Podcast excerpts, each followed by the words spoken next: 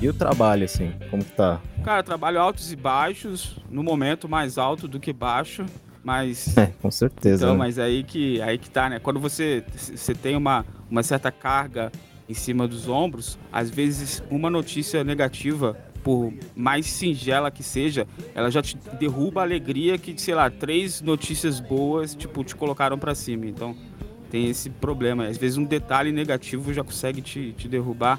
Mas não vai ser o caso, porque amanhã é sexta-feira, amanhã é sextou, então tentar manter o clima alto astral. Ah, sextou, né, Porra, mano? sexta-feira é muito importante. cara. Porra, mas ah, cara, sexta-feira é um livramento, sexta-feira, Ia né? ter um pique de sextou desse, Eu fui peão minha vida inteira, então assim, a gente cresce condicionado a esperar o final de semana, né? A alegria do pobre Com tá no final de semana, né? Então, Minha é, sexta- porra, se a gente não manter isso, o que, que, que, que eu vou mirar na vida, né? Então é o final É, e fudeu, né, cara? Mas, é, na real, isso é um negócio que eu ia até falar com vocês, cara. Eu ainda tenho um emprego regular, né? É, ainda bato ponto, de certa forma.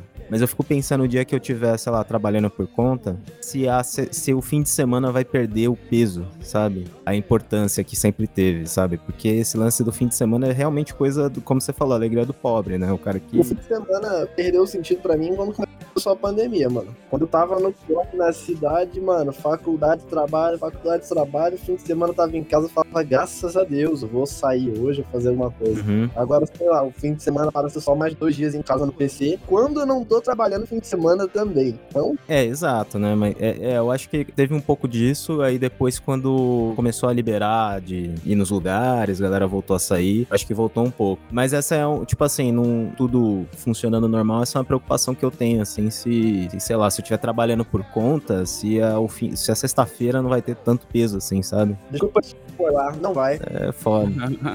Cara, eu acho que, eu acho que depende, da, depende um pouco da sua vibe, né? Se você, se você ficar nessa vibe workaholic, entregar sua vida ali para aquele trampo sem regular os seus horários, sem ter uma disciplina, sem ter ah, algo que separa a sua atividade de hobby do seu trabalho, aí realmente fica difícil de você cestar, entre aspas, né? Mas se você deixar tudo dividido, deixar tudo organizado, conseguir ter o foco em horário, eu acho que dá para manter a essência do final de semana ainda.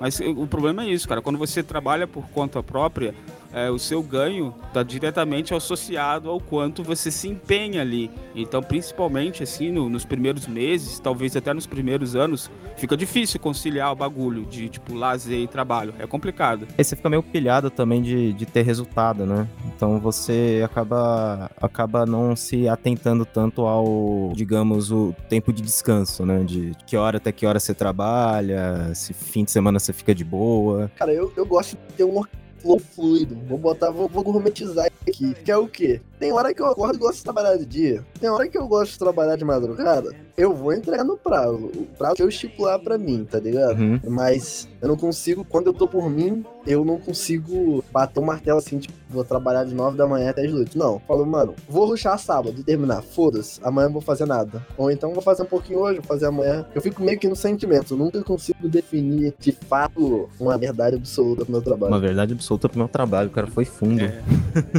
Como, né? Isso funciona, pra, isso funciona para algumas pessoas, né? Para algumas atividades. Eu, eu tenho uma coisa, assim, se eu, se, sei lá, se um dia Link Trash vingar, assim, e eu, eu trabalhar. Já vingou, mano. Cala a boca. Eu ainda não cheguei lá. Se eu tirar todo o meu dinheiro daí, eu fico pensando assim, cara, eu vou estipular algumas coisas. Primeiro que eu vou voltar a ter férias escolar, sabe? Que é dezembro e julho. Uhum. Não tô nem aí, sabe? E outra também, eu quero não trabalhar de manhã. Isso é um negócio que eu detesto. Caramba. Eu simplesmente, eu não funciono de manhã, cara. Não tem como. Então é um negócio, sei lá, velho. Eu vou, acho que eu vou abolir trabalhar de manhã. Ou, tipo, meu, meu expediente vai começar depois do almoço. Esse lance de você tirar o, o seu dinheiro todo só do Trash, eu acho que você já tá dando mole com isso. Porque, por exemplo, eu já tenho dinheiro até o fim da minha vida. Se eu quiser parar de trabalhar hoje. O problema é que eu teria que morrer daqui a meia hora. Mas aí é outra história. É, eu achei que você ia falar, o problema é que eu vou ter que viver de luz, né? ter que fazer, vou ter que aprender a fazer fotossíntese. E nem assim vai adiantar, porque aqui só chove nessa porra.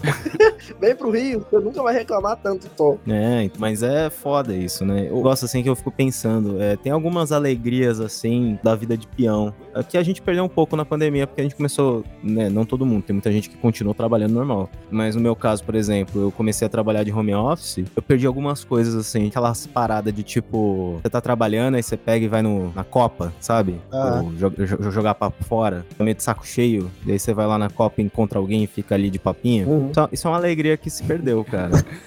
O famoso morcegar, né? É, o morcegar no, no- na Copa, entendeu? Cara, eu desenvolvi tantos esquemas de matar hora no trabalho. Uma coisa foda, assim, que ajuda muito é você ser o cara do café. Ajuda, né? Sempre seja o cara do café. Ninguém vai reclamar do cara que tá na cozinha. É, porque todo mundo toma café. Ou então o, o quebra, quebra-galho do do office boy, né? Também sempre arruma um motivo pra sair. Né? Exatamente. Nossa, puta, o cara que trabalha na rua, ele. Nossa. Essa é clássica. Eu tinha, um, eu tinha um colega que ele vivia fazendo correrias, né, pro, pro escritório. Cara, ele falava que era o melhor trabalho do mundo, assim. Eu, eu na minha van ilusão, né, falando, porra, esse cara tá andando na rua o dia inteiro, a gente aqui no, no ar-condicionado, né, tal. Cadeirinha confortável. Mano, o cara mata 70% da hora que ele passa na rua. Ele fala assim pra mim, mano, eu vou a pé a todo lugar. Tipo assim, eu faço de tudo pra não chegar rápido. Pô, cara, ele passa o dia inteiro andando. É só isso. Ele fala, cara, é, é ótimo, assim. Às vezes, às vezes eu entrego um documento, cara, eu vou,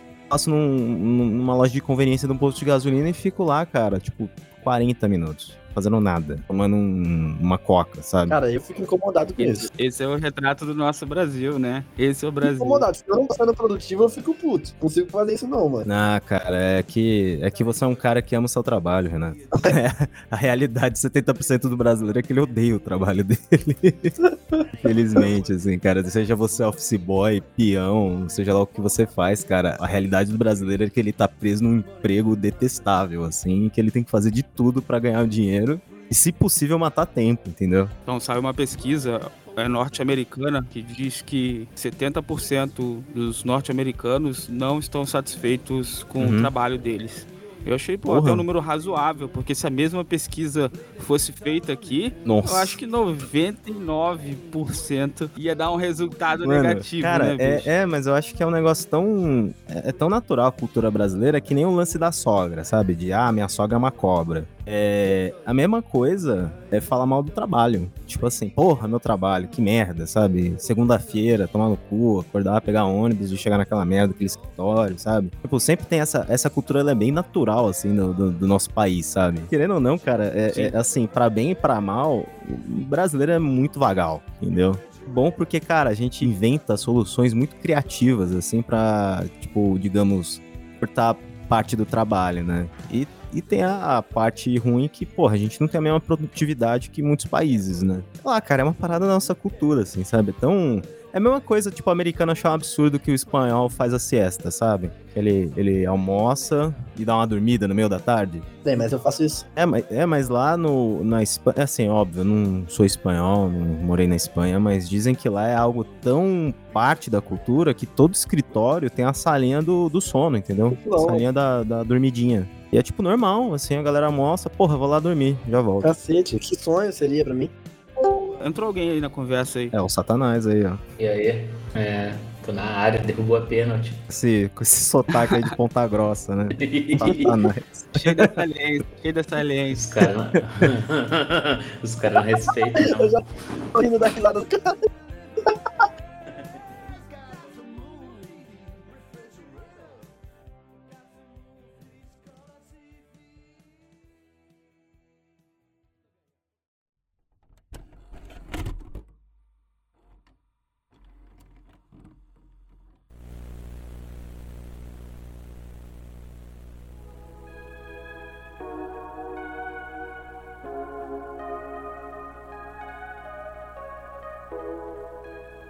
Está ouvindo o podcast Sem Prazo, um podcast sobre arte e design. apresentado por Renato Dash e Matheus do Ink Trash.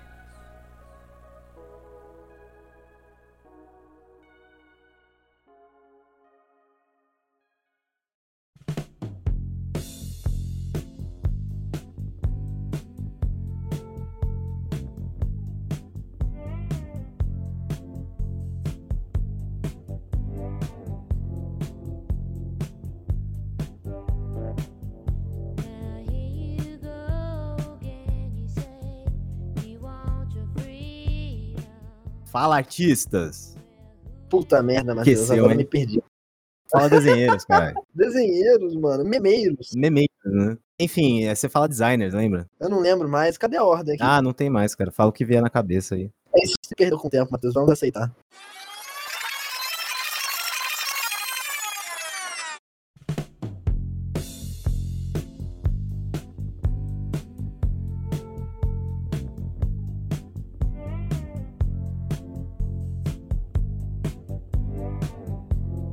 Fala, artistas. Fala memeiros. Fala, produtores de piadinhas do. Ah, enfim, não, não vai dar. Bom, vamos, vamos. A gente faz na edição essa porra coisa e. Enfim. Não vai dar mais, a gente perdeu.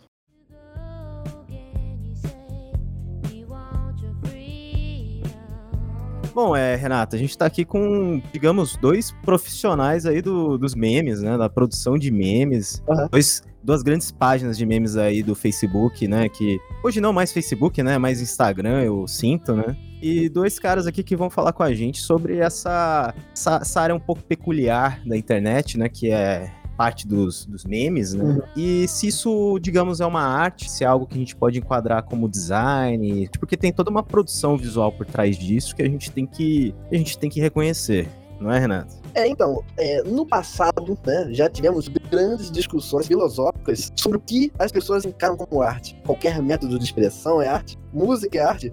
O Matheus sentado com o cachorro no colo, uma mesa digitalizadora na frente, é considerado arte? Talvez para namorado dele sim. Mas com essa pergunta, eu começo aqui nosso podcast. Meme, Fabitz e Rodrigo. Meme é arte? O que vocês acham? Caralho, lançou a braba de cara, brabíssima. Pois é. Rapaziada, vocês tinham que ter feito uma pauta antes desse podcast. Não tava é, preparado para questões filosóficas de natureza como cosmológicas e o caralho. Porra, assim você me pega desprevenido. É, Eu achei que era igual o programa do jogo, os caras mandavam as perguntas por telefone antes. Perguntas de caráter metafísico, né? Mas a gente gosta de pegar as pessoas no, no contrapé, entendeu? Na surpresa. Um SMS. Mande perguntas para podcast. É. Mas, ô Fabrício e Rodrigo, qualquer coisa vocês podem pedir ajuda dos universitários, viu? Pô, desde que não tenha que re- redigir uma redação do Enem, tá de boa, pô. Porque essa pergunta aí foi tensa. Olha, eu vejo da seguinte forma, tá? Aliás, né, o- que na época do show do milhão, você tinha o pedir ajuda dos universitários, cara, mas você entra na faculdade e você vê que o universitário sabe nada, né? Uhum. Porra nenhuma também. Quando eu era mais novo, cara, eu- até porque não tinha tanta gente formada, eu tinha certeza absoluta que o cara que era formado em qualquer coisa era tipo o cara mais inteligente do É. universo. Aí eu me tornei universitário. Eu, tipo assim, eu não sei como o cara passou no, no vestibular, velho. Os caras não tinham que falar pede ajuda pro, pros universitários, tinha que falar pede ajuda pro porteiro, cara. Porteiro que sabe tudo. O porteiro tem vivência, né, cara? é, né, da palavra cruzada ali da, da, da, da revistinha lá, os caras mandam bem pra caralho. E sabedoria popular não tem como encarar também, né? Porteiro e motorista de ônibus. Enfim, pode. É, conte aí, o, o que eu interrompi seu raciocínio aí. Cara, eu, te- eu tenho uma visão, eu tenho uma visão bem simples sobre esse bagulho na posição de leigo em arte que eu sou, tá? Todos somos, cara, relaxa. Não me considero um artista, longe disso. Então eu sempre tenho um viés mais leigo. Eu entendo meme como uma linguagem. Uhum. É uma linguagem que a gente comunica. Ela pode ser visual, ela pode ser, às vezes, muitas vezes é sonora. A gente tem agora, graças ao WhatsApp, vários memes sonoros que começaram a bombar, a galera começou a reproduzir. Então eu entendo o meme mais como uma linguagem. E aí o cara que tá consumindo esse bagulho, eu deixo pra ele dizer se pra ele é arte ou não. Eu faço meu Ctrl C, meu Ctrl V, boto o meu texto e taco ali pra comunicar alguma coisa. Se quem tá consumindo ali quer achar que tá consumindo arte, tudo bem, mas eu não me considero artista, cara. Eu só tô ali me comunicando, expressando uma ideia, zoando algum bagulho, me divertindo. E quem quiser achar que é arte, pode achar. Quem disser que não é, por mim, tudo bem também. É, até porque, né, você é um jornalista praticamente, né? Cara, acho que é isso, né? Basicamente, foda-se. Eu faço aí e tá bom. É, mano, eu eu acho que, tipo, essa responsabilidade de dizer se é arte ou não, meio que. Além dessa parada de, de ver o do que o observador tá enxergando, é meio que uma coisa que vem com o tempo. Tipo, se ficar. eh, Futuramente os caras vão vendo, vão vendo se tem um movimento artístico, se tem alguma coisa, mas a gente. Eu acho que a gente faz tão, tão acelerado que não tem nem como ter pretensão artística, porque é uma produção muito rápida. É, é, e até faço essa pergunta porque o motivo de eu chamar vocês dois aqui é porque vocês são duas páginas, dois exemplos de páginas de memes que vai além da, da produção básica de meme, assim, sabe? Porque o meme ele é meio que um copy-paste da internet, né? Você, é você imitar algo e adicionar algo àquilo e aquilo vai passando para frente. Mas eu vejo que a página de vocês tem uma linha de. tem uma linha visual, entendeu? Tem uma estética própria de vocês. O Bad Vibes ele, tem uma, ele segue uma, uma estética tosca, retrô, assim, e o 16 bits ele segue o retrô também no retro game, ele faz todos aqueles vídeos elaborados com músicas. Então é, é, um pouco dessa pergunta que eu faço, porque eu acho que vocês acho que foram além, entendeu? Do, do lance básico do meme. O meme realmente, qualquer pessoa, qualquer usuário da internet faz, né? É, eu acho que a gente tem que, tem que atirar para tudo quanto é lado, né? Quando a gente tá falando de meme original, é um, é um terreno muito escuro, então a gente não sabe exatamente o que dá certo e o que não dá certo de antemão. A gente tem que arriscar. Então, como a gente está falando de meme, a gente tem várias ondas que passam e a gente vai ter que surfar em cada uma dessas ondas para ver se o mar tá para peixe em qual das ondas, tá ligado? Então, vale você brincar com GIF, vale você brincar com as coisas que as pessoas estão falando no momento, seja política, seja o BBB, vale você fazer esses pequenos testes para ver a, a interseção de interesses. Se você está curtindo fazer e a galera tá curtindo é, consumir, então tem um uhum. match. Mas para você saber aonde dá match, cara, você tem que atirar no escuro, não tem jeito. Então você vai brincar com diversas coisas que estão em alta ali e você vai se dar ao, ao, ao, privilégio de poder tentar criar algo novo aqui e ali. Então você joga, tipo, algo que você quer uhum. fazer, independente da galera, tipo, tá propensa a consumir ou não, você joga a isca no mar, se aparecer peixe, você continua uhum. fazendo. Uhum. Para mim, isso aconteceu com as animações. Antigamente, né, quando eu comecei a fazer esses testes, eram só uns memes mais banais com jogos de videogame. E daí, quando eu comecei a fazer animação, eu vi que, opa, parece que a galera tá curtindo também. Aí comecei a arrumar mais por esse rumo. Não sei se com o Rodrigo é um processo criativo semelhante.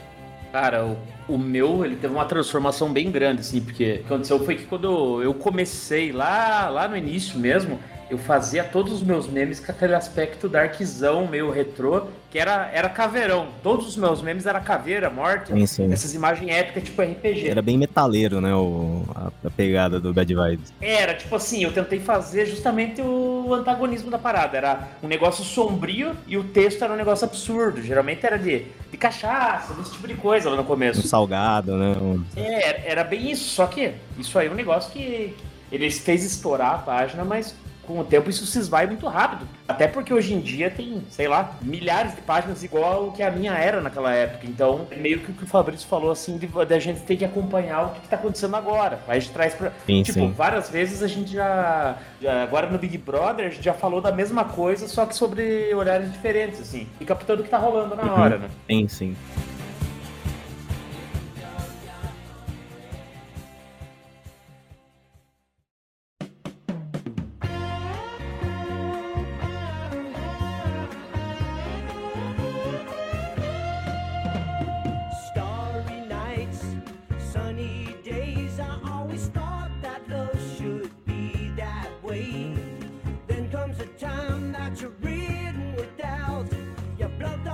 Uma coisa que eu ia perguntar é, cara, como, como que surgiu a, a 16 bits? Como que, como que é a sua história com essa página? Cara, a página da 16 bits da depressão foi algo assim bem inusitado.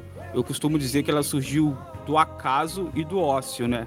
Porque pela primeira vez na minha vida eu tinha encontrado um trabalho onde eu tinha um certo tempo livre, sabe? A gente conversou sobre morcegar agora há pouco no papo. É, né? E volta é. a morcegar. Então, pela primeira vez, eu trabalhei em um cartório, né? Depois de vir do chão de fábrica, depois de passar por quatro ou cinco fábricas, uhum. eu arrumei um trabalho em um cartório em que pela primeira vez na minha vida eu tinha um tempo livre. Ué. E não tinha absolutamente nada que eu pudesse fazer. Porque eu nem se eu quisesse limpar uma mesa, já tinha tia da limpeza. Mesmo se eu quisesse atender o balcão, já tinha, sei lá, três pessoas atendendo o balcão.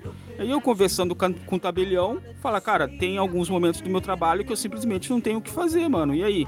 Ele falou: ah, pega pra estudar. É, cara, o, cartório tem muito tempo livre, né, cara? Eu ouço muito de quem trabalhou lá que ele é um dos lugares que mais tem tempo ocioso, cara. Eu tinha um amigo meu que ele É. trabalhou em cartório, ele disse que o ano que ele trabalhou foi o ano que ele mais leu livro na vida dele. Então, eu tenho isso Ele não mesmo. podia usar celular, a internet era uma bosta, então ele só ficava lendo livro. É, e aí o, o tabelião foi super, tipo, aberto comigo, falou, cara, pega pra estudar, é o que muita gente aqui faz. Tipo, estuda pra concurso, estuda pra trampo. Como eu tinha acabado de trancar uma faculdade de física, bacharelado e licenciatura ao mesmo tempo, eu não queria mais saber de estudar, não queria mais saber de livro. Tava frustrado pra caralho da vida acadêmica por conta de várias questões. Falei, vou estudar o caralho, vou fazer meme nessa porra. Cara, e aí eu criei uma página, na época, é lá em 2016, tinha essa modinha, né, de página de meme, colocar o sufixo da depressão. É um nome bosta, é um nome que eu acho ridículo até hoje. Isso, isso era, é, isso é engraçado, porque é engra- é, teve essa moda do, do da- tal coisa da depressão, né? Sempre tem, tem até hoje, só que hoje é tipo mil grau, não sei que lá, mil grau, né? É, hoje é mil grau. Não, acho que mil grau até já foi, Então. né? Mas, enfim. Até já foi, pior que eu não sei a tendência hoje em dia. Mas é, a sua página, ela meio que se destacava. A sua página, ela se destacou nesse meio, meio que vocês tinham uma produção muito boa, assim, sabe? Comparar com essas páginas, assim, vocês tinham muito mais criatividade, muito mais estilo, né? É, foi uma safra, né? Vou te falar que eu gosto, eu gosto hoje em dia do nome da depressão, porque parece que ele sobreviveu a essa era. É, você foi meio que o Highlander, né, cara? É o só pode haver um, né? Tipo isso. você, vai, essa pegada. você vai sobreviver a todas as outras, né? Então, tem, algum, tem alguns que sobreviveram, mas eu, eu nunca tinha parado pra pensar por esse ponto, mas realmente é legal. Teve algumas que sobreviveram, por exemplo, no nicho de games, uma que é ativa até hoje, talvez a única, é a Coffee da Depressão, que é uma página que faz Ah, King of Fighters. isso, humor com King of Fighters. E, tipo, até um cara super gente boa que faz, a gente já trocou ideia em algumas ocasiões, então dá pra dizer que ele também foi um dos Highlanders dessa fase da 16 bits da depressão aí. Seu trabalho hoje, ele é o 16 bits ou você tem um emprego regular, assim? Então, o 16 bits, na verdade, é, foi o que abriu a minha porta para outros trabalhos, né? Uhum. Porque eu fracassei na tentativa de fazer com que o 16 bits fosse a minha renda. E quando eu digo fracassei, eu digo de tentar fazer uma monetização diretamente através da produção que eu faço, né? Fazia com mais intensidade para o meu público, né? Eu vi que com as besteirinhas ali que eu fazia, principalmente de animações, eu vi que muitas pessoas me procuravam em box, por e-mail também, interessadas no trabalho de animação. E ali eu vi uma oportunidade que eu não esperava, mas que eu poderia tirar o meu sustento meio que indiretamente da 16 bits. E daí eu aproveitei que eu me juntei a um louco, que é o meu sócio, né, que é o Cabeção Games, um cara super gente fina, super carismático, que ele entrou nessa empreitada comigo chamado Cria Beats, né, que é uma empresa audiovisual em que a gente basicamente a gente produz conteúdo audiovisual e textual para empresas e até pessoa física, né? A gente atende bastante criadores de conteúdos terceiros e tal, youtubers, que a gente faz esse, essa prestação de serviço. E daí vem o meu sustento. Daí a 16 bits, ela fica apenas como um cartão de visita, somada a várias outras marcas que a gente administra nas redes sociais. Então, por exemplo, a Criabits hoje ela detém as marcas. 16 Bits da Depressão, a Nintendista, que é a maior fanpage da Nintendo no Facebook, tem o Clube do Videogame, que é uma marca mais geral e contempla também criação textual através de um, de um site de mídia, de cobertura de mídia independente. E tem também a Get Nerd, que é uma espécie de, de portal de, de notícias do mundo geek em geral, que é mais direcionado para o público LGBT e essas pautas assim mais progressistas, por assim dizer. Então, com todas essas marcas, a gente tem o que seria a network Ah, da CriaBits, que elas são tidas, apresentadas como um cartão de visita, que muitas das vezes é o nosso tipo case de sucesso para mostrar para clientes, né? Com isso a gente conseguiu fazer uma trajetória bem legal. A gente tem uns clientes parceiros, pô, bem da hora, que eu tenho muito orgulho. E com isso eu consigo prover o meu sustento. Porque se dependesse da 16 bits, ia ser muitíssimo complicado, cara. Bem complicado. Mas, mas então tu, não é tu mais que cria os memes, esses 16 bits? Como é que funciona isso? É, ainda sou eu. Só que eu não tô full time na criação por conta das minhas outras atividades, né? Então, por exemplo, eu não consigo me dedicar a fazer as animações que eu sempre fiz lá e que pô, a galera adora por conta das minhas outras atividades, mas ainda sou eu postando uma besteira ou outra de vez em quando, né? Como eu não tenho muito tempo para elaborar, algumas coisas até acabam dando boa, cara. Porque por incrível que pareça, quando a gente fala de, de meme, de entretenimento rápido na internet, às vezes quanto mais relaxado, melhor o negócio vai, cara. Às vezes você passa ali horas fazendo um trampo que, sei lá, meia dúzia de pessoas vai clicar. E às vezes você acorda meio sem saco pra nada, ah, mano, tenho que postar alguma coisa hoje. Você faz um Ctrl C, Ctrl V, coloca um textinho, pum, pum, pum, pum o negócio explode, cara. Na internet tem muito disso. E acaba acontecendo bastante ultimamente. Às vezes eu noto, cara, eu vou deixar a, a página de lado, porque quanto menos suor eu coloco na página, melhor ela vai. Então hoje tá sendo assim, fluxo, é, isso, isso, é meio foda também, né, cara? É, em, em, determinado ponto a gente tem que dar uma automatizada né, no, no negócio.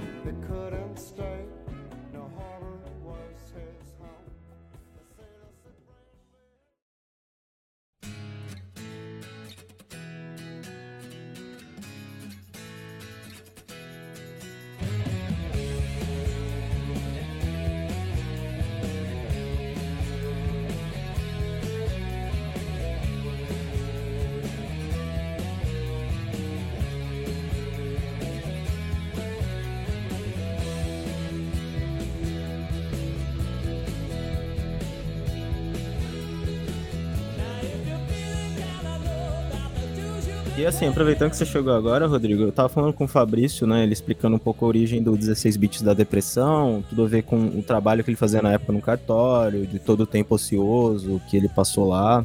E você, cara, como que surgiu o Bad Vibe Memes? Mano, aliás, fez. Anteontem fez três anos que eu criei o primeiro post da Bad Vibes. 2018, né? 2018. Só que assim, é, 2019, aliás, perdão.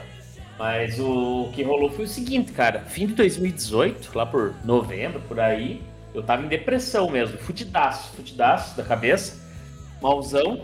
E daí, ali de, de novembro para janeiro, eu dei uma melhora e comecei a criar umas imagens, tipo. Eu vi, eu, eu vi um meme, eu não sei se é até teu, Fabrício, pode ser que seja. Sabe aquele do Castlevania, que é o cara falando. Fala aí, filho do Drácula, ver um Derby solto? Ah, sim, sim. É o do, do que ele tá sentado no trono ali? Isso. E eu vi isso aí, uhum. cara. Só que eu rachei o bico, fiquei, tipo, rindo meia hora. E daí eu fiz uma imagem Sim. de caveirão mais ou menos uhum. nessa pegada. Uhum. Só que eu postava no meu perfil pessoal. Postei de onda. Eu postei umas três coisas, assim, que tinha a ver com o que tava rolando comigo. Assim, eram uns memes bem depressão. Só que uh, isso aí estourou, cara. Esses três, os meus amigos, a galera que nunca curtia nada que eu postava, gostou. Caralho. E como eu trampo com engenharia e tal, né? Eu pensei, eu não vou misturar minha página, meu perfil pessoal é, com essas merda, né?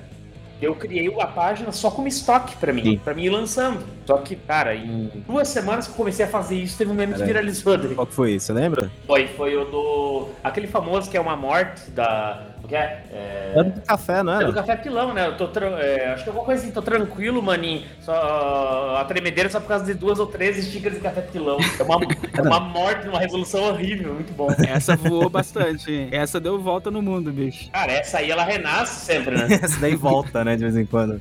Volta, eu vendi até camiseta nessa porra. Ele é esperto, ele, pô, ele faz o merchan dele. Sim, Bad Vibe Shop. Porra, cara, isso aí, mano. Bad Vibe Store. É, é, engraçado, eu tava falando com vocês, o Fabrício tava falando um pouco disso antes. É, você, o, o, Bad Vibes, ele já virou o seu emprego, assim, ou ele ainda é tipo um projeto pessoal? Cara, ele é meu segundo emprego. Eu toco a engenharia Hoje em dia, assim, eu, eu, antes era assim, eu trampava com a engenharia e o que sobrava eu lidava com a Bad Vibes. Hoje eu levo ela como um outro trampo, sabe? Vou ter o uhum. horário certinho para lidar nela. Mas Entendi. eu acho que se eu chutasse o balde e quisesse viver só de Bad Vibes, dava. Mas eu, eu sou ganancioso, quero trabalhar nas duas coisas. Você, você, quer um, você quer um conforto ali, né? É, justamente. É, tô ligado. Já ou é tu sozinho ainda, só na freestyle? Só eu, cara. Eu, se eu postei um, dois posts que alguém criou e me mandou é muito. É, ah, postei, vou, vou, falar, vou fazer minha culpa. O Fabrício me mandou um essa semana que eu usei.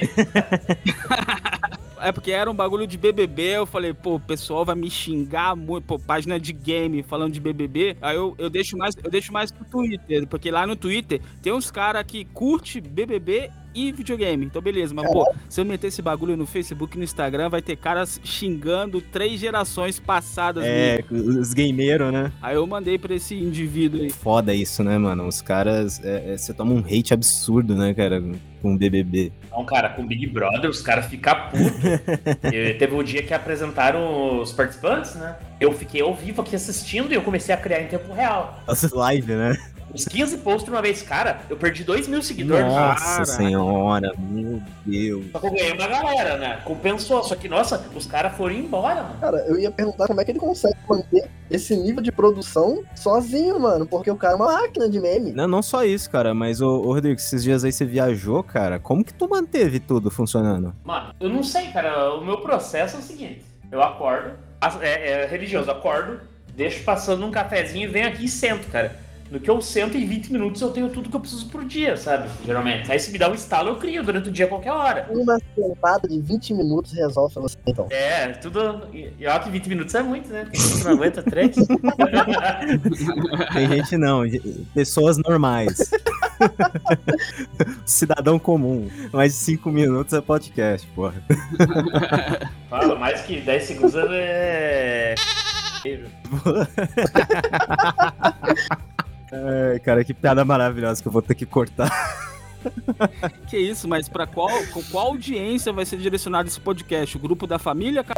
Eu acho que essa pode deixar, só tem que botar os pinos. É, enfim, né? É, estudantes, né? Ah, é pra estudantes, cara? Sério? Ch- Chamou os dois piores caras possíveis. Estudantes. Mais ou menos, tá sem rumo ainda. Tá, tá indefinido ainda. É, enfim, né? Caralho. É merda, é mesmo, bicho. Cara, a gente, a gente meteu o pau no academicismo agora há pouco, aí, e putz, começamos mal. É, pode meter, cara. Eu, eu, eu viro e mexo e falo umas besteiras aqui no podcast também e eu não corto, não.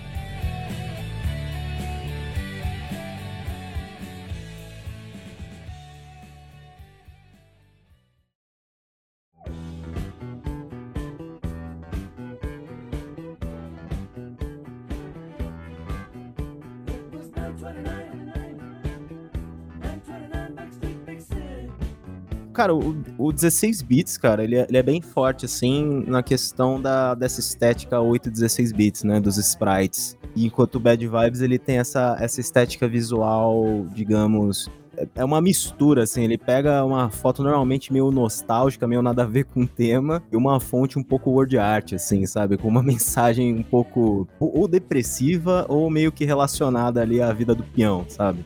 É, como que foi pra vocês assim encontrar essa linha visual de vocês? Vocês, vocês consumiam esse tipo de conteúdo e foi fazendo assim meio que apareceu? Então, no meu caso, eu vi que tinha uma certa demanda para com humor relacionado a videogame, principalmente em grupos de Facebook.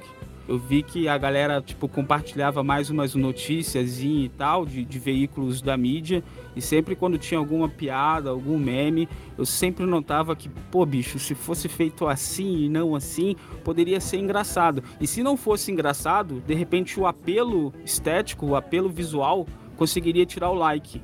Porque quando eu faço uma montagem, eu penso assim: ou o cara acha engraçado e vai deixar um like, ou o cara acha uma boa montagem, uma boa sacada e vai deixar o like. Então eu sempre tento agradar o cara, tipo, seja pelo entretenimento do bagulho ou seja pelo apelo estético, né? E quando a gente fala de, de jogos retro game de 16 bits, tem aquele apelo nostálgico, né? Então isso daí é uma isca mais pra fisgar o cara que vai estar ali. Às vezes o cara não tá ali nem pela piada, não tá ali nem pela crítica social, que muitas vezes eu faço. Às vezes o cara tá ali justamente por esse valor é, nostal é, de saudosismo e nostálgico, né?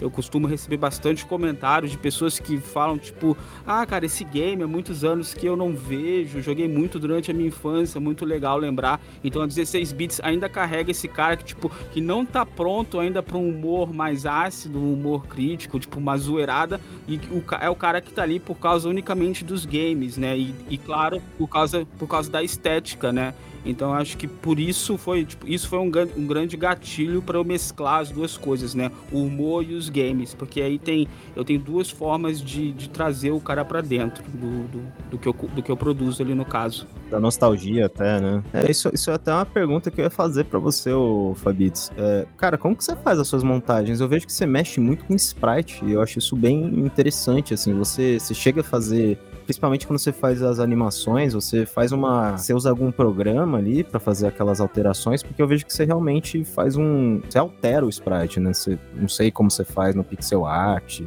Como que, como que você faz isso? Eu gosto de falar mais que eu, que eu manipulo o sprite, né? Porque muita coisa ali eu não chego a desenhar do zero, né? Tirando uma ou outra coisa que eu preciso fazer, a maioria das coisas que eu faço ali é mais a manipulação de sprite. Pegar de repente um sprite estático, colocar um, um movimento, inserir algum objeto nele. Isso é algo que eu fiz bastante no começo da 16 bits. Não costumo mais fazer por questões de tempo, né? Igual a gente estava conversando no início da conversa, mas era basicamente isso, era uma manipulação de sprites que eu realizava algumas das artes, eu precisava ripar direto das ROMs do jogo, né, a, a, abrindo o emulador, pausando o momento que eu queria pausar e Caralho, pegava sprite sheet, né? então, e também pegava alguns sprite sheets, porque alguns jogos, especialmente os mais populares, eles são disponibilizados em uma base de dados né, na internet que você consegue acessar sprite sheet de, de jogos, mas não são todos os jogos estão disponíveis lá. Alguns jogos mais obscuros, tipo, você não vai achar, e aí não tem jeito a não ser abrir o jogo e ripar. Mas, tipo, os mais manjados, Street Fighter, Mortal Kombat, Mario, Sonic, lá, você né? consegue ter os, acesso ao sprite sheet. E aí, em questão de, de programa, eu utilizo o Photoshop mesmo. Muita gente não sabe que o Photoshop tem uma ferramenta de animação que ela é muito boa. Ela não é tão boa na animação de, de, de, de ponto a ponto, mas ela é muito legal na, na animação de quadro a quadro, né? E é o que eu costumo fazer, animação quadro a quadro. Era o que eu usava também na época do, do que eu fazia jogo, eu usava também o frame por frame do Photoshop. Era bem bom. Então, é muito bom, né? E aí eu utilizo um editor de vídeo para compilar todos os fragmentos de animações que eu utilizo. Ah, sim, pô. E, e, e- uma pergunta também, e aí pro Bad Vibes, já nessa mesma pergunta, cara, como é que você fez o. Como que você achou essa estética do, do Bad Vibes, cara? Você. Foi piração sua? Você já pegou nos, nos memes assim de grupo de zap zap, cara? Como que foi? Cara, assim, eu trabalhei a vida inteira, antes de ser engenheiro, eu trabalhei com, em gráfica. Trabalhei com gráfica, trabalhei com, com design, com impressos. Eu dei aula de Photoshop um tempão. Uhum. E eu gostava de fazer umas, zoe... fazer umas imagens toscas, sabe? Às vezes de, de brincadeira. Mas, tipo, deu onda, assim. Às vezes os alunos estavam fazendo exercício, eu montava alguma tosqueira. Cara, honestamente, eu, eu tirei da minha cabeça, sabe? Quando eu criei os primeiros, pra, pra falar a verdade, a estética que eu uso na Bad Vibes ela é bem egoísta. Eu simplesmente coloco coisas que eu gosto. Ah, sim, ótimo. Não tem muito mistério, eu pego coisas que eu gosto. Só que aos poucos eu fui encontrando um jeito, sabe, de fazer um negócio sem noção que me agrada. Não, é que eu vejo ali a fonte, cara, ela lembra muito Word Art, cara. Eu quero ver como que você faz isso. Cara, eu, eu criei uns styles no Photoshop, eu tenho os styles certinho de cada tosqueira já mais ou menos pronto. eu só vou clicando e mudando de cor. Ma- Mas uma coisa engraçada, cara, que eu, tipo, passei, sei lá, seis meses, fui meio que, meio que determinando como que ia ser. Com o tempo eu meio que formatei, assim, o meu estilo pra, da forma que me agrada, sabe? Que Sim, não fica sim. só um amontoado de imagem. Tem, às vezes eu vejo uns memes por aí que eles são tão saturados, dez vezes mais que o meu, que já é saturado e fica esquisito até de você ler. Você não consegue ler, na verdade. Você não né? pega nem a ideia, né, do, do, do bagulho, Só que né? o que, eu, o que eu comentei quando caiu aí, é uma coisa engraçada é que quando eu tinha, sei lá, cinco meses de página, seis, eu descobri uma página gringa, cara. É uma página de meme de skate e ela deve ser de 2007, 2008 e ela é igualzinha ao que eu faço, cara. É a mesma coisa, idêntico, cara. O cara teve o mesmo raciocínio, eu nunca tinha visto na vida isso aí. Bem da hora. E é bombadão lá fora também? Eu acho que era, cara. Acho que hoje em dia tá morta. Depois. Pô, no, no terror. Eu acho, eu acho interessante que você mistura uns elementos, cara, muito doido, assim. Eu lembro que teve uma, uma- uma- Porra, tinha um MC, cara, que você misturava o Kamen Rider e um Chevette, tá ligado? na, mesma, na mesma imagem, assim. E uma fonte de word art, assim, sabe? Sobre segunda-feira, sabe? Teve uma época que eu era obcecado em montar, tipo, imagens de sextoldo. Eu pegava, tipo, o Kamen Rider, Uhum. colocava um, um chevetão, Massa. aí eu botava uma lata de Bavária e um 38 assim no bolso dele. Eu, eu fazia essa combinação. um derbizão, né? Tipo, Cara, Muito é, bom, cara. é o Optimus Prime da desgraça. é, tipo. Ah, Ele pegou todas as coisas desgraçalíticas da nossa vida e já montou tudo na imagem. eu queria ter paciência, cara, pra fazer o que esses malucos fazem com anime, de ficar fazendo personagem de anime com um camisa de futebol, cara. É muito Caralho, é, É puta, muito doido. O Goku tá vivo, vai jogar no Vasco. Adoro essas paradas. Maravilhoso, cara. Esse meme do. Os dois memes melhor é o vai jogar no Vasco e o perdeu tudo. E, e tem uns também, né, que é tipo, ah, tendo seu ponto, porém, Goku palmeirense, né? Tipo, Já tô argumento. é, tinha um que é muito bom, cara, que, é, que era em espanhol, ele, pero yancha de Boca Juniors, tá ligado? Ah, não, velho. Com a camisa não. do Boca.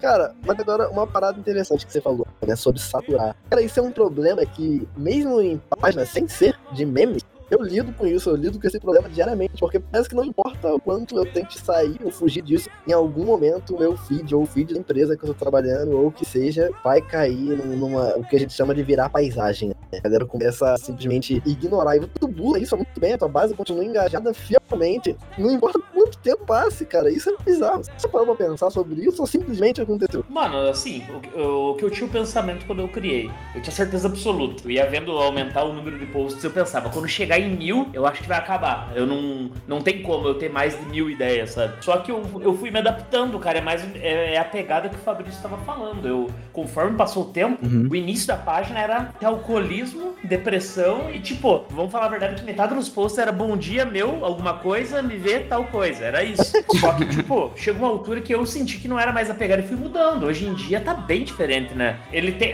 O espírito do negócio é o mesmo. Uhum. Eu, honestamente, eu só posto coisa que tem a ver comigo. Difícil eu. Pode ver que não tem nenhum meme que praticamente que é na, na primeira pessoa feminina.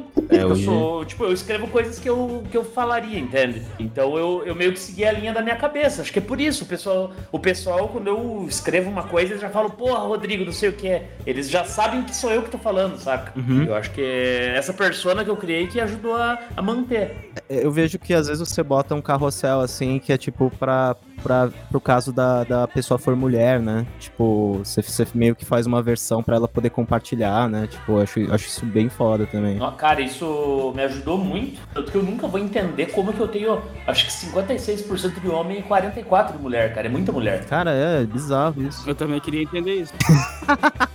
O tipo de conteúdo que eu faço é muito mulher, mano. Ah, cara, eu acho que você faz, você faz uns, uns romântico gótico, assim, às vezes, sabe?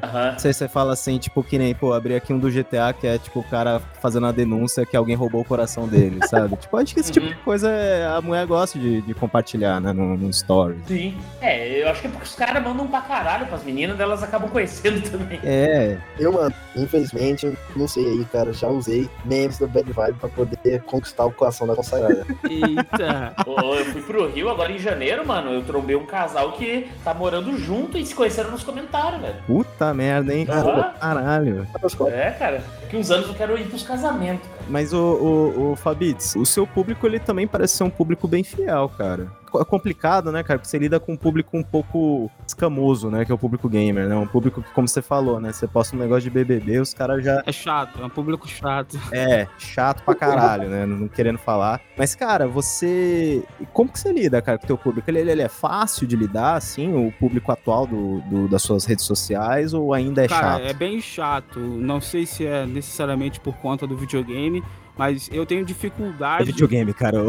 O, videogame é chato, É bem velho. possível, né? É bem possível, É. pode ser, cara, que talvez sempre foi um hobby muito elitista no nosso país, então o tipo de pessoa, claro, não vou generalizar, mas assim, o gamer médio não é muito flor que se cheire, vamos ser sinceros, né?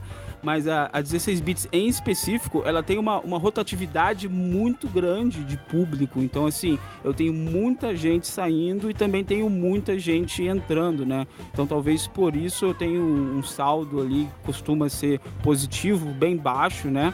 É, então, tipo assim, eu, eu- noto que o público ele sempre vai se renovando e eu não consigo traçar assim na minha mente o público médio da 16 bits, o público que seria fiel. E por, eh, por consequência disso, eu tenho muita dificuldade, por exemplo, de monetizar as coisas da 16 bits. Porque os caras simplesmente não clicam, mano. Eu falo, ô, mano, assiste esse vídeo aí. Não clica. Ô, mano, compra esse bagulho aqui. Não compra. Então, assim, a minha taxa de conversão, de adesão com o público é baixo. Embora o engajamento seja seja alto, eu tipo não consigo me comunicar como um influenciador e na 16 bits, ao contrário do Rodrigo.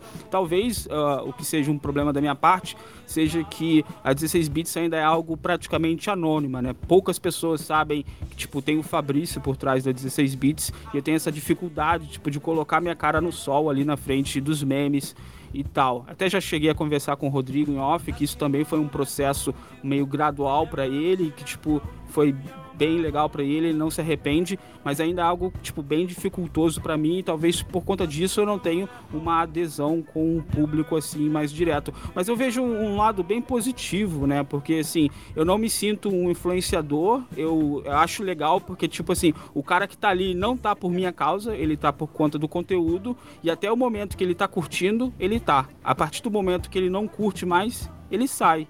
E aí outras pessoas que passam a curtir, elas chegam. Muito show. Pra mim é um fluxo bem bacana, porque assim eu consigo medir o cara que, tipo, que realmente gosta do bagulho e não, tipo, de mim ou quem tá por trás. Então, assim, tem um lado negativo, tem um lado positivo e eu consigo conciliar bem no final das contas. É, muito foda, né? Até, é, é engraçado isso, né? Você tava falando é, de um tempo pra, de uns de um tempo pra cá, o Rodrigo começou a mostrar mais a cara dele, né? Tipo, fortalecer a, a presença pessoal dele, né? Comecei a aparecer com, tipo, um ano de página, eu comecei a fazer uns, umas perguntas e respostas, mas eu não aparecia, eu, eu filmava pra frente e falava. Tipo, cara, acho que todo mundo que não, que passou por esse período tem vergonha pra caralho de, de falar no story. Eu, tinha, eu tipo, podia tirar uma foto e escrever, mas falar é foda. Só que o, o meu aconteceu isso por causa que os caras sacaram que era eu que tava falando aquilo. Ao mesmo, conforme eu fui aparecendo, eles se identificaram mais. É. Eu acho que a Bad Vibes funcionou muito bem, porque é muito realista, cara. Eu, peguei uma época da internet que não.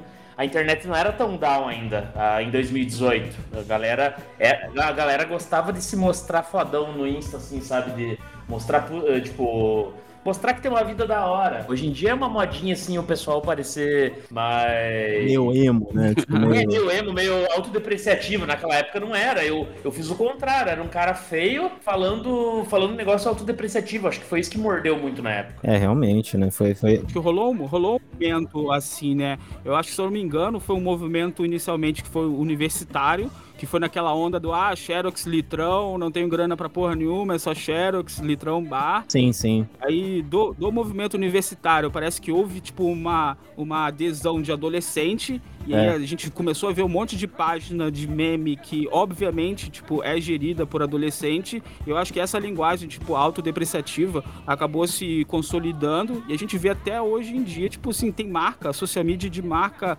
grande aí que utiliza essa linguagem, assim, meio autodepreciativa. E a galera, tipo, tem uma adesão popular muito forte, né? Sim, cara. É uma diferença muito grande, sim, porque hoje em dia a postura do cara que era um cara top em 2018, 2017 17, que era um, um, cara muito bem nas redes sociais, hoje em dia o pessoal acha um saco esse tipo de gente, preferem gente real. Eu acho interessante isso. Eu acho que eu, eu surfei nessa, nesse, bem nessa hora que mudou. E voltou a ser moda ser emo também, né? Voltou a ser moda pra caralho. É verdade, né? O lance, o lance é que até as empresas hoje em dia é, tenta fazer esse contato com o usuário de, de, gerar empatia. E aí você atacou logo na ferida certa, porque hoje em dia a galera não deixou de ser um sonho. Não é que tenha deixado de ser um sonho. A galera já entendeu que o que se vê no Instagram, 80% das coisas que você vê é algo inalcançável, é uma vida de mentira, é uma vida só de foto. E aí, por isso que até as empresas tentam hoje em dia pegar essas piadas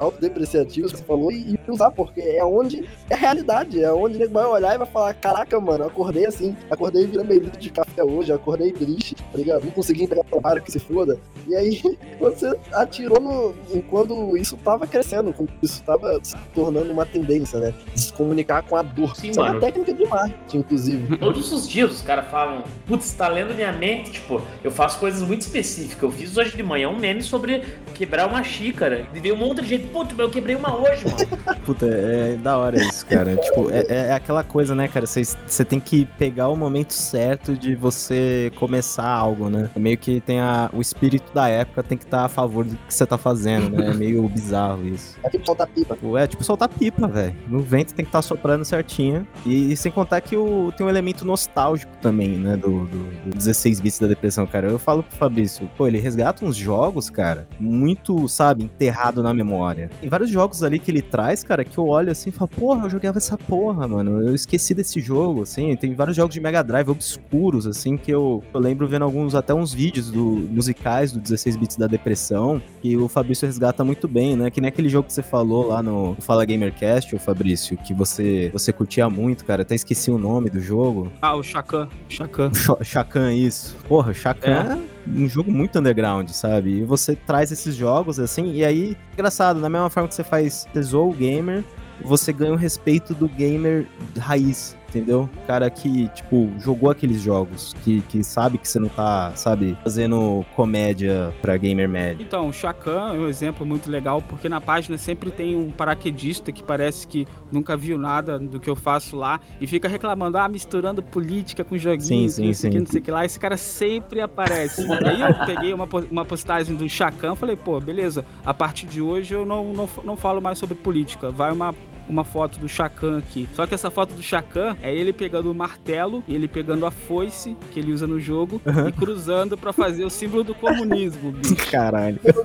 o tanto de revolta que, é, que essa postagem causou. Cara, teve o cara que, cara, em meio ao caos dali, da, da galera brigando por causa de política no, nos comentários, Sim. que detalhe eu amo a galera brigando sobre isso. Uhum. Você tem uns caras que, tipo, conseguiu ignorar esse bagulho tudo e falar, cara, Chacan. Caralho, né? Há quanto tempo que eu não ouço falar desse jogo, bicho, que da hora. E tinha um cara, tipo, cara, mas... cara normal, sempre tem uns caras que, tipo, se matam nos comentários ali por causa de um bagulho ali bem singelo, né? E às vezes, cara, é até bom, né, ter uns idiotas ali se matando nos comentários, porque mantém a postagem relevante, né? No... Pois é, né? Ali nos algoritmos pois de é. busca. É. E ajuda também na rotatividade, né? Tem gente que sai, tem gente que entra, e é isso aí. É, deixa vivo, né, o negócio. Né? Pois é. Cara, mas gamer é um negócio tão triste, cara. Eu postei. Eu fiz, ah, é, eu e o Fabrício, a gente tá numa, numa vibe recente de, de toda semana postar sobre piratear Nintendo, né? E eu, eu, ah, cara, sim, eu postei sim. alguns dias já, mano. Três, quatro dias. Se eu abrir meu Twitter hoje, tinha uns caras guerreando, acho que, sei lá, 30 tweets de cada um dentro do meu post, se matando. Até agora, por causa do Nintendo, eu falei, mano, eu nem vi isso aqui. Nossa.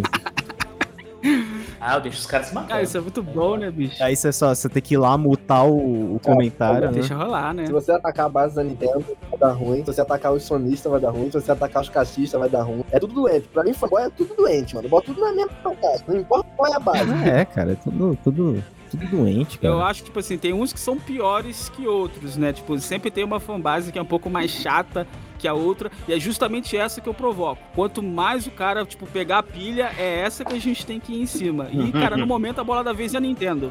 A bola da vez é a Nintendo, não tem jeito. É a Nintendo, cara. Puta merda, os caras tão chato, hein? Cara, eu, eu, confesso que eu pensava assim, não eu, não, eu não sou fanboy de nada, estou livre de hobbies. Mas eu, eu percebi que resta um pouquinho em mim quando os caras soltaram o God of War pro PC. Eu me deu uma raivinha por dentro, sabe? Caraca, você é desses, então?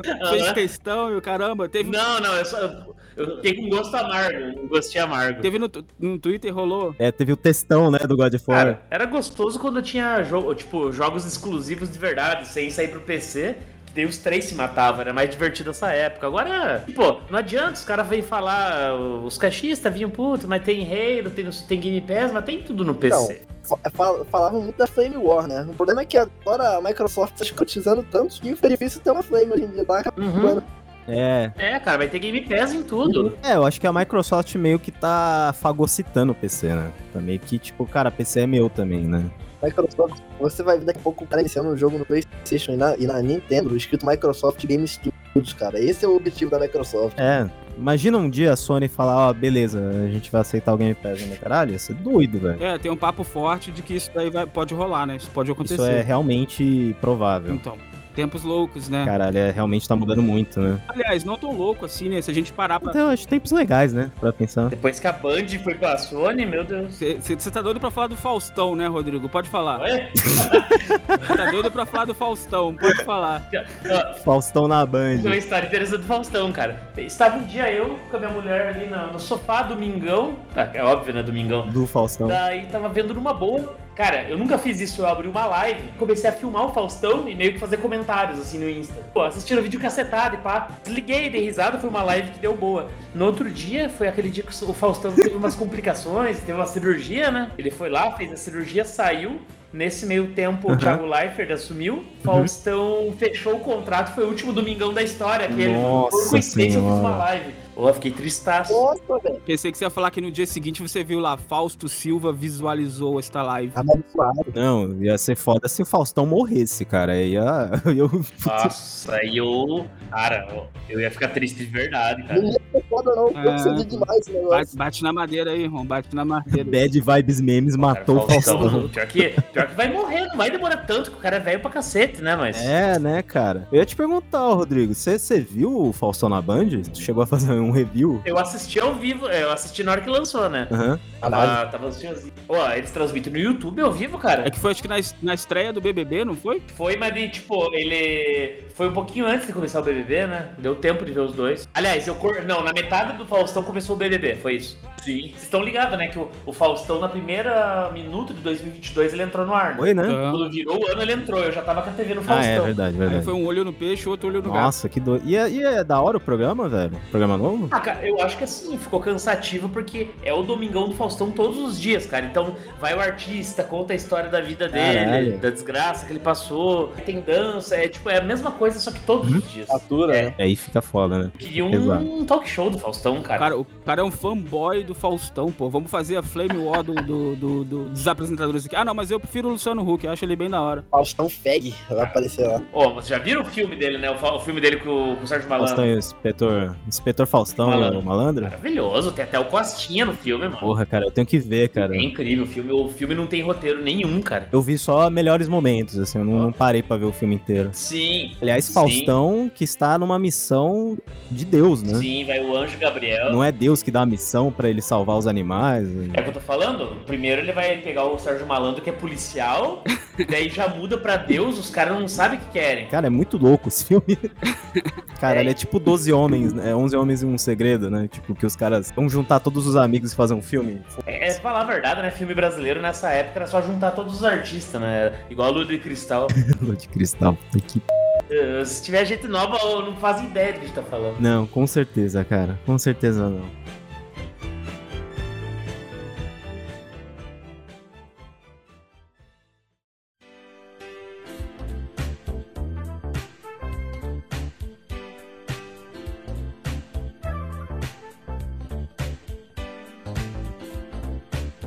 Vocês fazem essa gestão aí de uma página de memes e tal. Cara, vocês chegam a fazer um planejamento, assim? Vocês planejam conteúdo, assim, tipo, nos- nas próximas X semanas? Ou vocês vão na doida mesmo? Cara, meme é um pouco de. Meme é bem, é, é bem difícil planejar, né, cara? Você tem que ter ali uma. Você tem que improvisar, né? Você tem que ver, tipo, qual é a vibe, porque, tipo, tem, tem muito do, do timing na internet, né? Às vezes você faz uma piada legal no timing errado, você é crucificado, irmão. Igual, tipo, sei lá, fazer uma, uma piada sobre avião no momento que tem uma tragédia nacional, que uma pessoa muito querida, tipo, acabou de morrer uma tragédia de avião. Tipo, é complicado, É, né? porque é muito do momento, né? Então você não pode é, dar abertura pra esse tipo de erro. Então o melhor, tipo, é você fazer ali quentinho. Tipo, saiu do Photoshop, já entra na, na rede social e pum, enter e vai. Porque se programar, a chance de dar merda é alta, bicho. É, tem um. De, de ser uma piada meio fora de, de tom, né? É, o timing. Tem uma história boa disso. Ah, Eu tava. Eu saí correndo.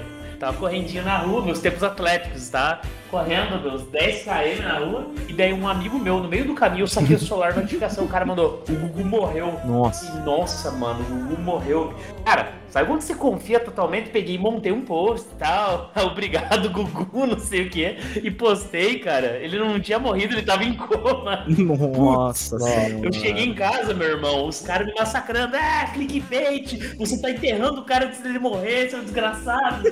Eu, nossa, gente, eu não sabia. queimou largada. Ficou uma hora o medo do Gugu morto. No Caralho, velho. pelo menos morreu, né? Se for pra buscar, vai tirar. Vai É, tirar. cara, eu acho que, mano, na moral, eu ia ficar num terror constante se eu tivesse uma página de memes, cara, que eu sempre fico naquela, tipo, cara, será que um post meu será tirado de contexto? Não, isso é lei. Isso é lei. Eu serei Tipo, massacrado, tá ligado? Isso é lei. Isso vai, vai acontecer. acontecer. Tipo, se, se não acontecer, você tá no caminho errado, irmão. É, tem, tem, Tem que acontecer. tem que acontecer, né, cara? E aí, tipo, você tá lá de boa vendo Faustão, que nem o Rodrigo, aí de repente começa a estourar a notificação no Twitter. Já, já dei animal do bicho pros caras e os caras acertaram. Aí complica, né? O que? Você já deu o quê? Já veio o cara perguntar pra mim que, que, que bicho que eu aposto, passei, o cara apostou e acertou. acertou. Eu ganhei duas vezes agora no fim do ano. Quanto, quanto você ganhou? Ah, Não, ganhei muito. 200 também. Fala um bicho aí, então. Fala um bicho aleatório aí. Então. Bicho, peraí que eu tô com a minha caneca do bicho, deixa eu olhar aqui. Fala um bicho aí pra nós. Gato, tá bom. Vai no gato. Gato, 14. Ô, Cara, fala aí que alguma coisa boa vai acontecer aí, só pra ver se acontece mesmo. Fala que o podcast vai bombar aí. Vou deixar, vou deixar essa pro Rodrigo aí, porque. Como é que se ganha dinheiro fazendo meme, cara? Como é que funciona isso aí? Cara, assim, falar a verdade é que no começo eu não sabia que dava pra dar grana. A real, assim, começando no começo mesmo. Eu tava com a página ali, ela deu uma bombada, daí eu lembro que o meu pai falou pra mim. Meu pai, ele é meio esse tiozão que ele meio que vê as coisas pra frente, sabe? o pai chegou pra mim e falou, Rodrigo, pega umas duas imagens dessas que você tá fazendo que fizeram sucesso, monta uma estampa e vende camiseta pra esses caras. Eu falei, não, pai, eu falei, esses caras não vão comprar. Ele falou, faz. Ele falou, se ninguém comprar, você vende a preço de custo e sai zero a zero. E eu montei a lojinha, cara. Fiz as camisetas, as canecas e vendeu pra caralho.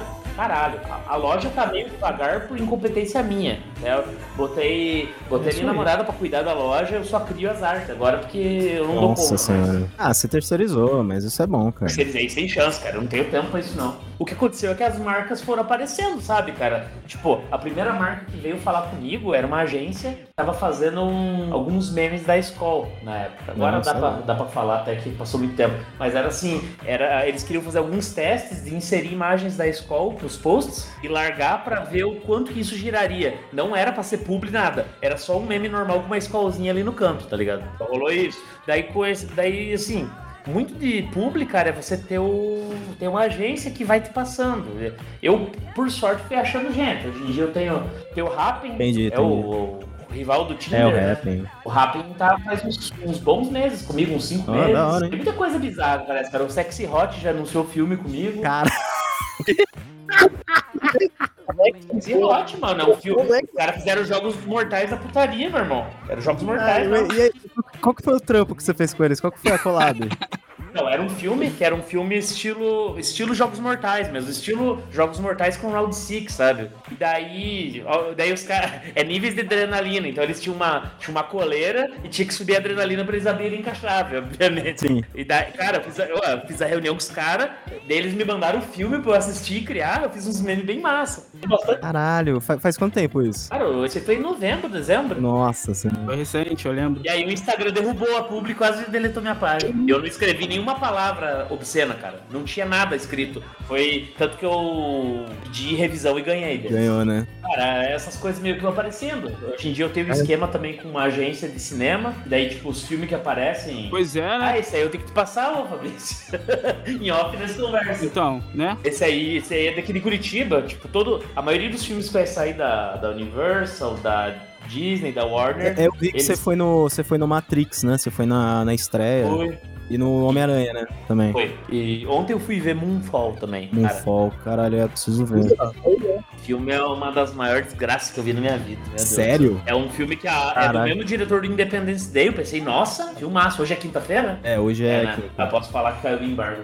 Cara, é um filme que vai cair a lua na Terra. A, a- a lua começa a se aproximar. E é o mesmo cara do Independence Day. Eu pensei, nossa, é um filmaço. Uma bosta. Uma bosta. Mas é, é tipo, é, é, é ficção científica mesmo. Cara, é lamentável. É- é- essa não é ruim, é lamentável a palavra. Cenas É lamentáveis. ficção científica mesmo ou é aquela ou tem aquela pegada daquele filme lá da Netflix, Não Olhe Pra Cima, que tem um asteroide vindo, mas é tudo uma crítica social e o caralho. Meio satírico, né? Então, cara, ele começa lembrando muito o Não Olhe Pra Cima, só que com certeza ele foi filmado Uhum, antes porque ele é aham. bem mais complexo, né? Ele começa, tipo, só que não é não é uma, não é pastelão, né? Mas tipo, ele começa nesse esquema, ele parece que vai ser um filme de catástrofe, que é divertido. Só que da, o filme da metade pra frente ele começa a achar Tá, tá, tá, para aí. Tô sentindo spoiler, Não, não. tô sentindo spoiler. não vai ter sentindo spoiler, juro. Da metade pra frente Pode ele crer. quer virar um filme de ficção científica absurdo, Caralho. entendeu? É uma bosta. Putz, É o cachorro comeu meu roteiro, né? Cara, parece que foi dois caras que escreveram o filme. Juro pra você. Caralho, Metade foi ele, metade foi um macaco que escreveu. Eu falei você ter que ver essas bombas, né, cara? Por causa do trabalho, né? Tia, é, tia pré, né? Falei pra minha mulher, hein? Falei, falei, vamos ver o filme. Ela falou, é bom? Falei, é. Falei, é do Independence Day, né? O cara é louco. Vamos É. ver. Eu olhei pro lado, ela tava puta no filme. Né? Ma- Mas na moral, Rodrigo, você já viu Independence Day hoje? Maravilhoso. É maravilhoso, mas é muito tosco. cara. Ah, mas é bom, cara. Tipo assim, se você dá pra um jovem ver, cara, ele, ele, vai, ele vai achar que a gente tá zoando, tá ligado? A cara, acho que se um jovem visse o, o Predador, né, que é o filme da minha vida, os caras iam, iam rechaçar o Predador, coitado. É, ma- mas acho- eu acho que o Predador é mais filme. O Predador, ele é mais, ele é mais consistente, assim, ele é um filme. Pra mim Um e é o dois só, o resto nem existe, né? Um, dois, é. O o um é foda, é um puta filme. O dois é legal, mas ele tem uns problemas. Mas é um filme bom, assim, na minha opinião. Aí daí pra frente, desconsidera. Aham. Cara, eu sou fã do Alien. E eu vou te falar, pra mim, o crossover mais perfeito que existe é o Alien vs Predador. Jesus amado. Ah, Cara, eu acho que é um crossover que o, Fab, o Fabrício vai saber. É um crossover que só funcionou nos videogames pra mim. sério? Uhum. Eu- Eu ia falar exatamente isso, cara. É um bagulho que, tipo, só rolou nos videogames, pelo menos pra mim. né? O do, da Capcom, né? O beat'em up. Não, eu também, mas também tem um, tem um FPS que é bem daorinha também, dá pra jogar. Legal. Sim, que é do, é do Jaguar, não era? Cara, do... foi um console, um console assim mais obscuro, mas ele chegou a, a ter uma versão, tipo, um port de PC que, porra, é razoável. Era, ele, Se bobear até na Steam você encontra. É um jogo bem daorinha. Um FPS com os dois? É, ele, ele, ele é meio. Ele é meio. Como posso falar? Ele é meio inspirado num. Você tem uns Marines, né? Cê- O, o personagem que você controla é um Marine, né? Um negócio assim. Sim, cara. Um É, e tem, tem, tem, tem, tipo um modo que não é um modo de campanha, que você acha que você escolhe, tipo, o Alien, escolhe o Predador, tem umas habilidades que cada um faz. É bem doideira. Sim, sim. Não, não segue a vibe do filme. Caralho, isso não conhecia, não. É, não, é totalmente doido, assim. Eu- eu- mas eu, eu gostava muito do beat'em up da Capcom, Uhum. eu achava muito foda.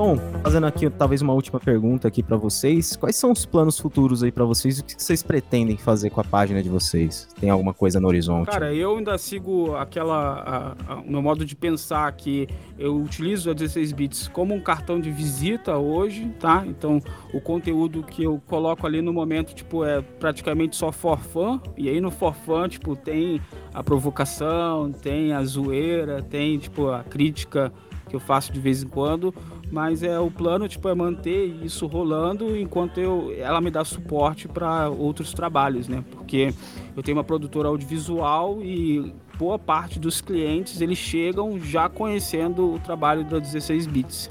Tem até no caso um cliente aqui que eu não posso revelar por questões de de non disclosure, né, NDA. NDA, mas é um cara que tipo assim, ele tá querendo difundir a marca de retro games dele no Brasil. Ele viu a 16 bits e falou: "Cara, Ah, é isso que eu quero". E vambora. Porra, o 16 bits pra mim é, o- é o- é a ponta de lança do retro game no Brasil, cara. Já que eu não consigo monetizar lá, tipo, os caras, porque os- minha conversão é muito baixa com aqueles caras lá, bicho. Os caras não clicam em nada. Eu até tô pensando em fazer um teste aí. Eu já até falei com o Rodrigo, "Ô, mano, quando virar o ano, vamos trocar uma ideia aí. Já vou até deixar a- claro aqui na mesa qual que é a ideia, porque eu também quero fazer uma lojinha de camisa pra ver se, cara, eu consigo vender alguma coisa pra esses caras aí, mano. É complicado. Um meme que eu fiz recentemente, a galera veio me encher o saco pedindo camisa, é aquele carimbinho lá do Piratei Nintendo, gostoso demais. Puta, aquilo lá. eu- nossa, meu Cara, Deus, cara, me dá, me dá. Você tinha que fazer isso antes que alguém faça, cara. Caralho, velho. Então, já aconteceu isso, né? Aquele meme que eu fiz lá do Sonic, mano, Aham. não me dirige a palavra.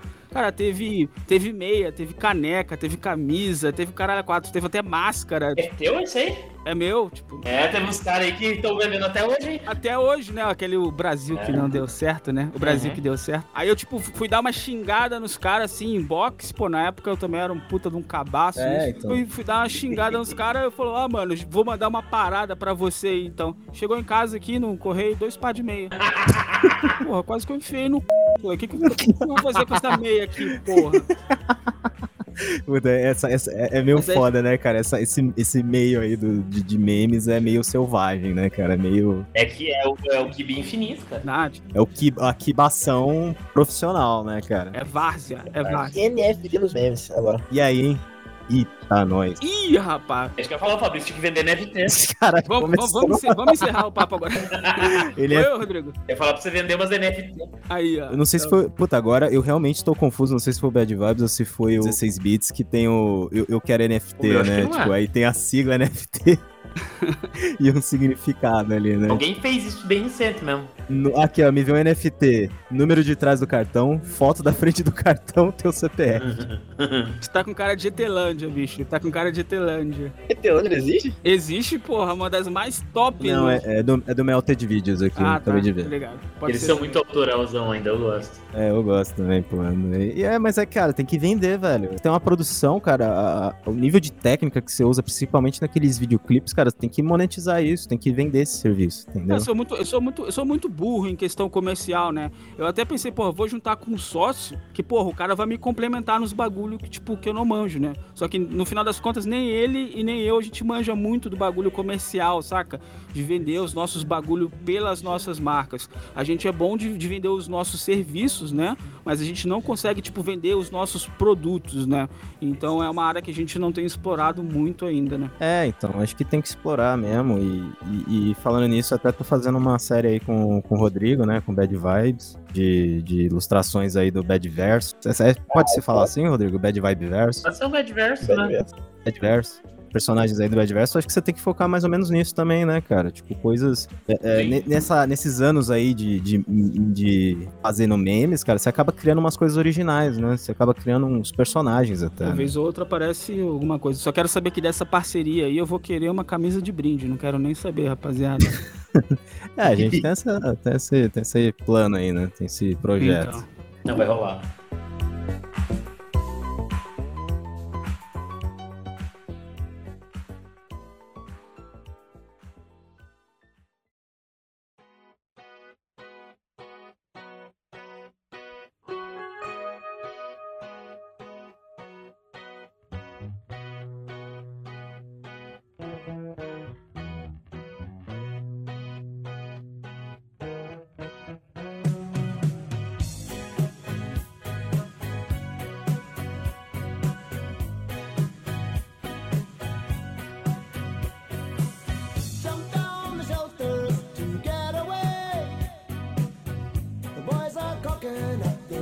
Mas é isso, gente. É fazer um agradecimentos finais aí aos convidados de hoje, né? É, agradecer aí pelo, pelas risadas aí que eu dei é, olhando o feed de vocês no Instagram, principalmente hoje. E se vocês têm alguma mensagem aí, alguma coisa que vocês querem divulgar, passar um comunicado aí, é, cobrar algum devedor. Isso é muito importante. Eu, eu tenho um recado aqui, ó, galera. É, pra você e que é.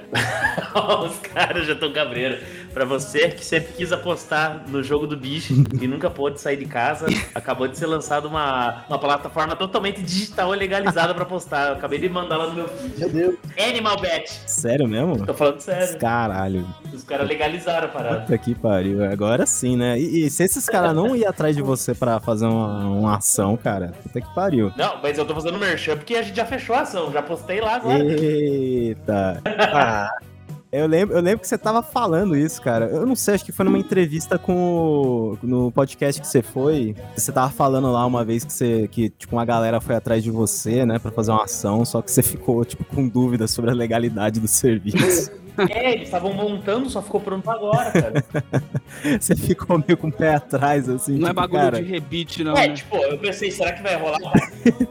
tem videopoker envolvido aqui, como que é? É. acabei de ter uma ideia. Acabei de ter uma ideia. Ele tava falando do jogo do bicho online. Eu lembrei que eu tava trocando ideia com uma empresa que tem o buraco online, O cara. Buraco Online tem vários sites que Ah, o buraco é, é um jogo de cartas. Porra, minha mãe joga. Dominó online. Sim, mas ele então, É foda. o maior buraco site é esse, é o buraco que todo mundo quer, né? Eles são, O ma- X. eles são o maior- o maior jogo de buraco online. Eles estão fechando até com a Netflix agora pra ter uns jogos deles no Netflix Games que tá lançando. Caralho. Talvez seja interessante.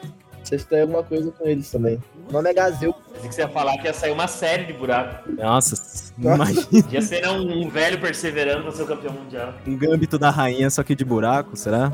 Buraco velhinho, Meu porra. da tipo, hora.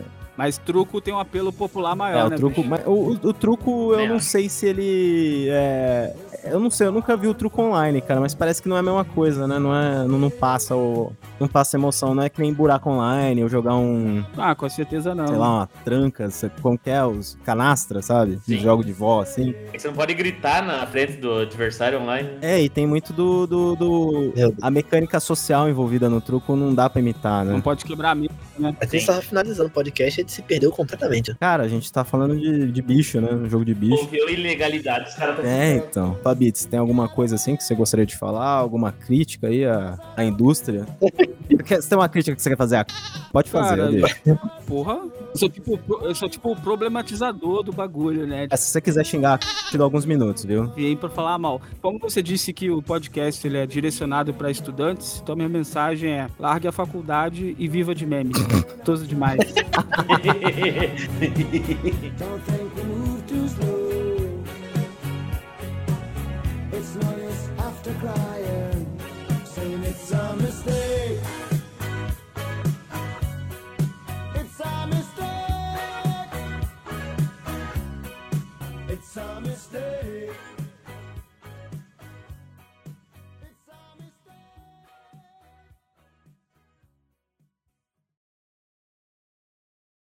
A dica, a dica hoje é larga a faculdade e faça curso de, de operador de empilhadeira. Esse é o futuro, pode guardar. Os que lindo. Enquanto não tiver o de agiota, né, Rodrigo? Não fala isso que eles É, processam. eu- ah, não, eu vou dar bip depois. Não, você pode falar agora. Eu, os caras pe- quiseram pegar o meu celular e me ligar com o advogado da minha ação. Sério? Aham. Esse, esse foi a treta do galo robô? Não, foi a treta do curso técnico em jogo do bicho. Como foi essa treta, cara? Cara, mas não. não... Peraí, não, não rolava uma interação, tipo, do social media do, do contigo, tipo, caía na zoeira e tal? Isso foi antes ou foi depois da treta? nós, nós vamos prolongar o programa, não deu conta. Não, pode falar, cara. Qualquer coisa eu corto. Pô, mas treta, o povo quer saber da treta, irmão. Tá. Tá, o que O rola- material do, o que o, o material do episódio já tem, isso aqui é bônus, tá Não, ligado? bônus, essa história é boa. E fei... Cara, tudo tá, tá cabalístico hoje. Caralho. Hoje deu um ano disso aí também. Eu olhei nas lembranças. Enfim, aconteceu o seguinte: eu sempre fazia meme, fazia ah, é, curso. Eu fiz o curso, um dos que eu mais gosto, curso de tecladista de churrascaria. Aí o saía e dava RT, ah, que engraçado. Aí eu Tá. fiz outro, que, que era? Não lembro o que era, cara. Fiz uns três. Achava o máximo, eles me seguiam, davam risada. Aí um dia eu fiz o fatídico curso técnico em jogo do bicho em Belfort Roxo. Daí era a, a foto do Agostinho Carrara, né? Coloquei tantas horas de curso, Aham. eu larguei. Ele não rendeu muito, só que passou dois dias ele explodiu, cara. Ele virou, acho que o décimo Trading Topics mundial. Meu Deus. E daí os caras começaram a. O problema é que os meus seguidores começaram a ligar no de curso infinitamente. Não. Aí eu tinha uma seguidora que trabalhava lá, ela falou que os caras estavam desesperados sem entender o que tá acontecendo. E eu, como sou um filho da puta, eu comecei a postar mais curso pra causar mais ainda. Eu fiz de agiotagem, que era com a foto do Scarface. Caralho. E daí um dia o me chamou. Deu bosta. Então, daí o que aconteceu? Primeiro, o de alguma cidade do. Acho que era do Mato Grosso. Me ligou e eles queriam fazer uma parceria. Eles iam fazer uma live comigo. Montando um motor de maré. Eu falei, "Ô, que caralho, hora, pô. me pagar minha passagem, hotel. Eu falei, nossa. Do caralho. Só que daí o que aconteceu é que bateu no superintendente geral. E ele tinha que autorizar. Aí esse cara ficou puto. Ficou puto. E daí Nossa. Aí o cara que não entende a piada, né? vieram querer me ligar com o advogado, não sei o que. Eu me fiz de idiota e não respondi. E aí e morreu. Aham, os caras foram. E a partir daí eles passaram a ser bem a com todo mundo que brinca com eles. Eu falei, ah, então vou tomando. Caralho, puta, é. E deixaram de seguir vocês? Oi? Não, estão lá ainda os, be- os belezão. É, o que eu sempre tweeto é: não perguntem sobre o jogo do bicho. Daí vai todo mundo lá perguntando. É óbvio, todo mundo vai perguntar, né? Inclusive, você que tá ouvindo agora pode ir lá perguntar.